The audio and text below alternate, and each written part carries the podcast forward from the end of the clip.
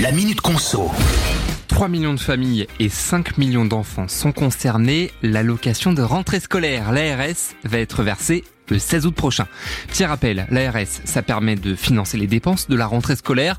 Un coup de pouce qui fait toujours très plaisir à cette période, hein, surtout quand on voit que les fournitures ont augmenté.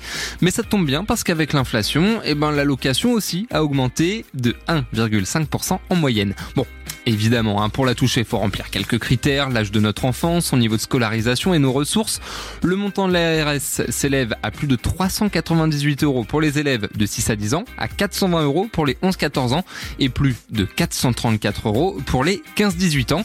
Alors, si vous êtes déjà allocataire, vous n'avez rien de faire. Si vous avez un enfant de 6 à 15 ans, l'ARS vous sera versée automatiquement et une déclaration sur l'honneur suffit si vous avez un ado âgé de 16 à 18 ans. Vous savez tout.